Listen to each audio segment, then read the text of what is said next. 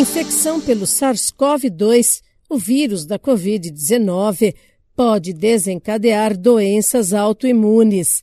Também pode induzir surtos ou recaídas dos efeitos dessas doenças. Olá, sou Bernadette Druzian e converso no Saúde e Bem-Estar com o imunologista Javier Ricardo Carbarral Lizárraga, que explica o que acontece com o organismo após a contaminação pela Covid-19.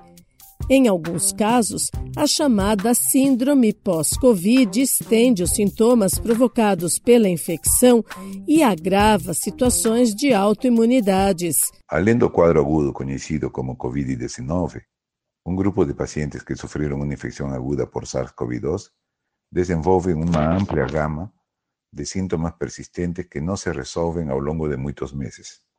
Esses pacientes estão recebendo o diagnóstico de COVID longa ou síndrome pós-COVID. Ou seja, a existência de uma variedade de sintomas com duração além da fase aguda da COVID-19 é referida como COVID longa ou síndrome pós-COVID.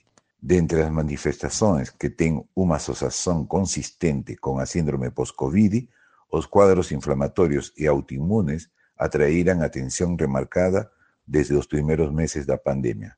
Artrite inflamatória, diabetes autoinmune, anemia hemolítica autoinmune, púrpura trombocitopénica inmune, citopenias autoinmunes, vasculitis cutânea, doenças autoimunes da tiroide, doença de Kawasaki, encefalite e síndrome de Guillain-Barré, além da detecção isolada de autoanticorpos, têm sido descritos. O especialista explica que os avanços na avaliação de casos de Covid-19 buscam identificar quais pacientes podem desenvolver a chamada Covid longa, com comprometimentos de quadros de doenças autoimunes.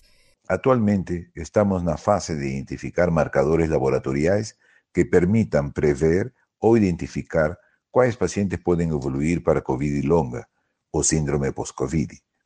A exemplo disso, o nível de alguns marcadores de inflamação, como interleucina 6, substância liberada das células inflamatórias durante a fase aguda, tem sido associado ao desenvolvimento de artrites pós-Covid. Para melhor entendimento, podemos afirmar que a Covid-19 é uma doença que inicia como uma infecção. Em pouco tempo, ela pode desencadear, ao menos em pacientes suscetíveis, uma resposta inflamatória desenfreada e ou formação de autoanticorpos. Inflamação e ou autoimunidade podem levar à destruição de tecidos e órgãos. Isso pode acontecer de forma aguda e intensa, ou seja, é a Covid que todos conhecemos, ou quase silenciosa e crônica, a Covid longa. É importante sinalizar que esta última tem sido mais facilmente reconhecida em pacientes que tiveram COVID grave, mas que também pode se apresentar em pacientes que previamente tiveram uma COVID leve ou assintomática.